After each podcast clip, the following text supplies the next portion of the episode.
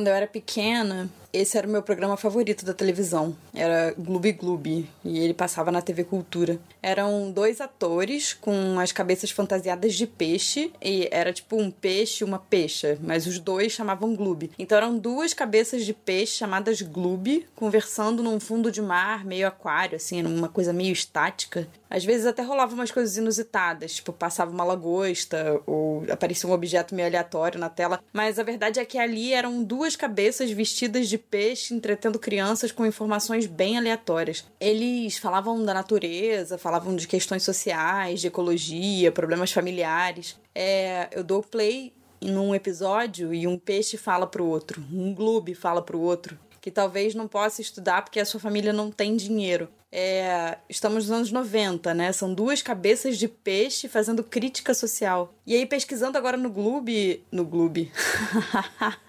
no Google, descubro que o Gloob Gloob completa no dia 9 de setembro 19 anos e que ele foi criado por uma mulher.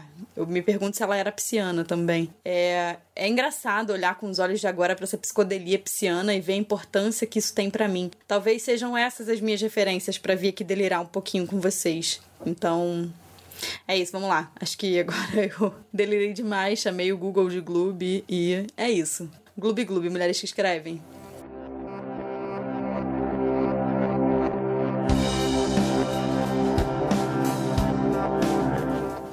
Então, esse é o Mulheres que Escrevem podcast da iniciativa Mulheres que Escrevem, uma conversa entre escritoras, agora também podcast. A Mulheres que Escrevem é uma iniciativa que realiza desde 2015 curadoria, divulgação e edição de conteúdo produzido por mulheres. Eu sou Estela Rosa, pisciana, curadora da Mulheres que Escrevem. Se você escuta a gente com frequência, você já sabe que agora eu vou estar sempre aqui com vocês, fazendo um pequeno giro de novidades das nossas outras redes, como Medium, Instagram e também novidades sobre mulheres no meio literário e editorial. Se você chegou agora, não se assusta, tá? A equipe da Mulheres que Escrevem acreditou que os meus delírios piscianos podiam trazer audiência. Aí depois você me conta se trouxe mesmo ou se você foi embora. A curadoria pisciana de hoje vai começar um pouquinho diferente, eu tô bem animada. Eu queria começar falando de uma coisa muito importante. É, é, o nosso aniversário da Mulheres que Escrevem agora. Em setembro de 2015, a Thaís e a Natasha estavam criando esse espaço que já se transformou tantas vezes. E esse mês, então, a gente está comemorando esses cinco anos que parecem muitos mais. E para marcar essa data, no dia 12 de setembro, a gente, que é um sábado, né? A gente vai fazer uma live de aniversário com nós cinco. Sim, porque agora a gente é cinco e na live você vai descobrir essa novidade. Então vai ser às 16 horas, mais famoso por chamar 4 da tarde, no nosso canal do YouTube. A gente vai contar novidades, vai ter mimo, vai ter anúncio de outras lives, vai ter muita felicidade e a gente quer muito ter você lá com a gente. O link do nosso YouTube vai estar aqui na descrição do episódio. Agora bora, chega mais para conferir as novidades do nosso Medium. Nas últimas semanas a gente publicou traduções, entrevistas, resenhas, poesia, tem para todos os gostos. O que você gostar, você abre e encontra lá. Dia 12 de agosto. Três poemas de Adrienne Rich, traduzidos por Brena Uduaia. A Brena, nossa super parceira, traduziu três poemas ótimos da Adrienne Rich. Eu vou ler um dos poemas aqui para vocês se animarem a ir lá e ler os outros dois. E eu não tenho muita coisa para dizer sobre a Adrienne Rich, porque senão eu vou ficar aqui chovendo no molhado, falando que ela é maravilhosa. Então vamos lá. 3. Minha boca paira sobre os seus seios, na tarde curta e cinzenta de inverno. Nessa cama somos delicadas e duras, quentes de entusiasmo, maravilhadas. Duras e delicadas, nós brincamos de anéis, entrelaçadas, nossa vela diurna queima, com sua luz peculiar. E se a neve começar a cair lá fora, preenchendo os ramos, e se a noite cair sem anúncio, esses são os prazeres de inverno repentino, selvagem e delicado. Seus dedos exatos, minha língua exata no mesmo momento, parando de rir de uma brincadeira. Meu amor quente com seu cheiro no auge do inverno. Ai, yeah. Bom, lembrando que a Adrienne Rich foi publicada no Brasil no, acho que ano passado, se eu não me engano, pela editora Jabuticaba, num livro importantíssimo chamado Que Tempos São Estes, e a tradução é do Marcelo Lotufo. Dia 19 de agosto. Quatro poemas de Andrea Peck. É, eu esqueci de dizer aqui que agosto foi o mês da visibilidade lésbica. É, dia 29 é considerado o Dia Internacional da Visibilidade Lésbica. Então, a nossa publicação, com curadoria da Thaís Bravo, especialmente esse mês, teve muito conteúdo lésbico, abençoada seja safo. Mas é que também não é que nos outros meses não seja assim, né? Não tem a lésbica demais aqui, a gente ama. Bom, mas o que eu tô querendo dizer aqui é que é o caso desses poemas muito deliciosos da Andrea Peck, que me deixaram super engatilhada nessa quarentena infinita, porque não só falam de amor entre mulheres, mas também falam da cidade, dos bares, dos copos americanos compartilhados. Então, assim, eu vou ler agora, mas é isso, aviso de gatilho, gente. Estamos na sacadura Cabral, onde o litrão de Brahma custa 10 reais. Sentadas com nossos copos americanos e infinitos assuntos, bebemos rápido, enrolamos um cigarro após o outro. O isqueiro é compartilhado. Eu olho em seus olhos, eles focados no movimento dos meus lábios, prendendo a atenção em cada palavra. O registro do nosso primeiro encontro não é feito pelos celulares, esquecidos perdidos nas ecobags a essa altura da noite, mas por aquele artista de rua que está sempre pelo nanã, desenhando as pessoas em bares com caneta bic no verso de flyers mas naquele dia estava ali pela Gamboa. Quem sabe queria novos ares. No desenho, nossas mãozinhas detalhadas aquecem o coração. Sentimos muito frio naquela noite de inverno carioca. Após as 23 horas, somos a única mesa de plástico remanescente na rua. Ainda assim, você pede mais uma saideira litrão. Observo seus gestos, suas expressões e me esforço para decifrar o que você diz enquanto o Baco Exu do Blues ressoa na minha cabeça. Você tem uma cara de quem vai fuder minha vida. Ai, Andréia, caramba! Ah! Dia 26 de agosto. Ritos, por Roberta Yanâmico. Traduzidos por Estela Rosa. Bom, Olha só, então agora veja bem se não sou euzinha traduzindo Roberta Yanamico, autora argentina que eu pesquiso no mestrado.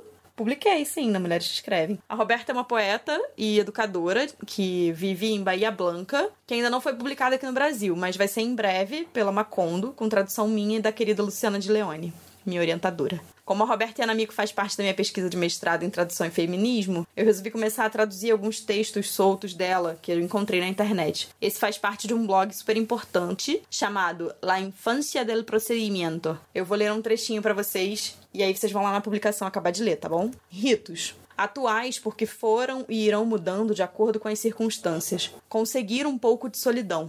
Hora da sexta, crianças dormindo ou na escola preferencialmente ao ar livre, a não ser que o clima esteja muito adverso. Nunca computador. Caderninho de 24 para acabar logo, baratinho, para não ter nenhum respeito.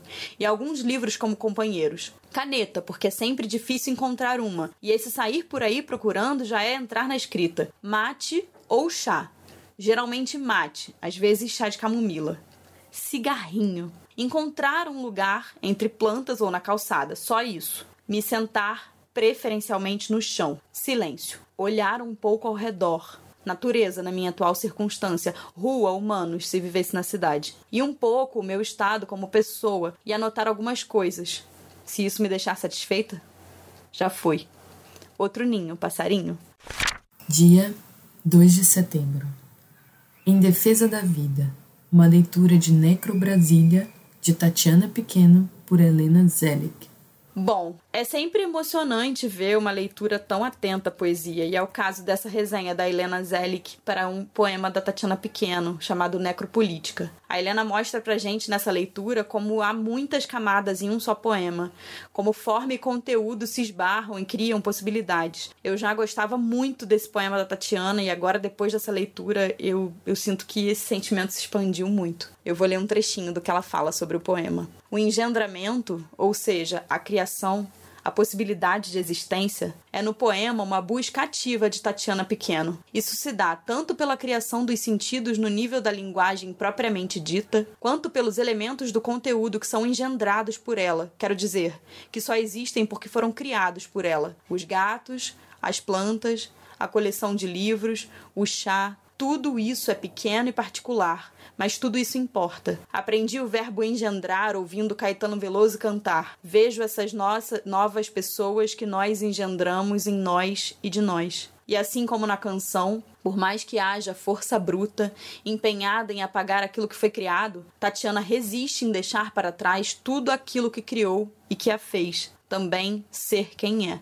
Bom, Lembrando que o Onde Estão as Bombas foi publicado pela editora Macondo em 2019 e o episódio 45 do nosso podcast é justamente com a Helena Zelic falando sobre esse livro num bate-papo com a Thaís Bravo. Então corre lá para ouvir. Dia 9 de setembro. Thaís Bravo entrevista Janaína Abelho.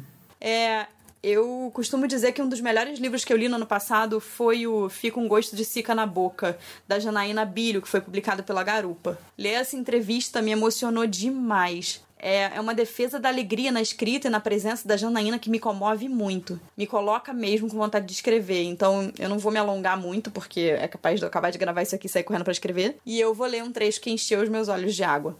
Estou aqui sendo poeta porque faço poesia, mas não me vejo muito no ideal de poeta e nem me interessa. Viver me interessa mais. Entrar e sair por todos os buracos parece mais divertido do que ficar entalada num buraco só, enorme. A poesia pequena pode ser a poesia que a minha mãe faz quando cozinha, não sei. Tem um texto da Alice Walker, Em Busca dos Jardins de Nossas Mães, que fala isso. Ela percebe que a mãe dela fazia arte cuidando do jardim. Acho que cuidar de um jardim me interessa mais do que um posto de poeta. Não é sobre alcance. O alcance em si pode ser enorme. Poesia pequena pode ser uma poesia que não é presunçosa, que não perde de vista aquilo que é essencial: a magia, a conexão, o contato. Ai, ai. Então tá. Então vocês corram lá na nossa publicação do Medium, porque. Do, Medium, olha. Corram lá na nossa publicação do Medium, porque tá que tá. Agora, bora para as outras novidades. Rádio Fofoca com Estela Rosa.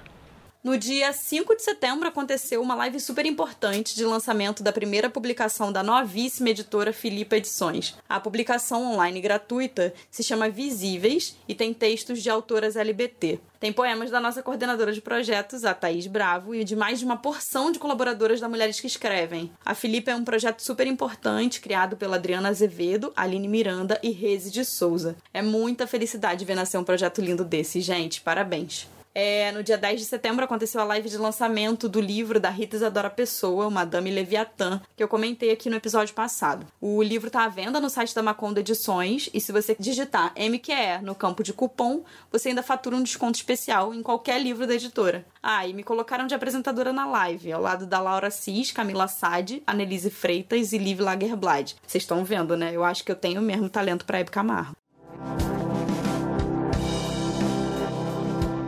Então é isso, gente. Essa foi mais uma curadoria pisciana, Gloob Gloob. Eu espero que vocês tenham curtido. E lembrando que o seu like, o compartilhamento, essa fofoquinha que a gente faz sobre o podcast e sobre todas as nossas outras redes, ajuda demais a nossa iniciativa. Então é isso. Até o próximo episódio. Não se esqueçam de beber água e tchau!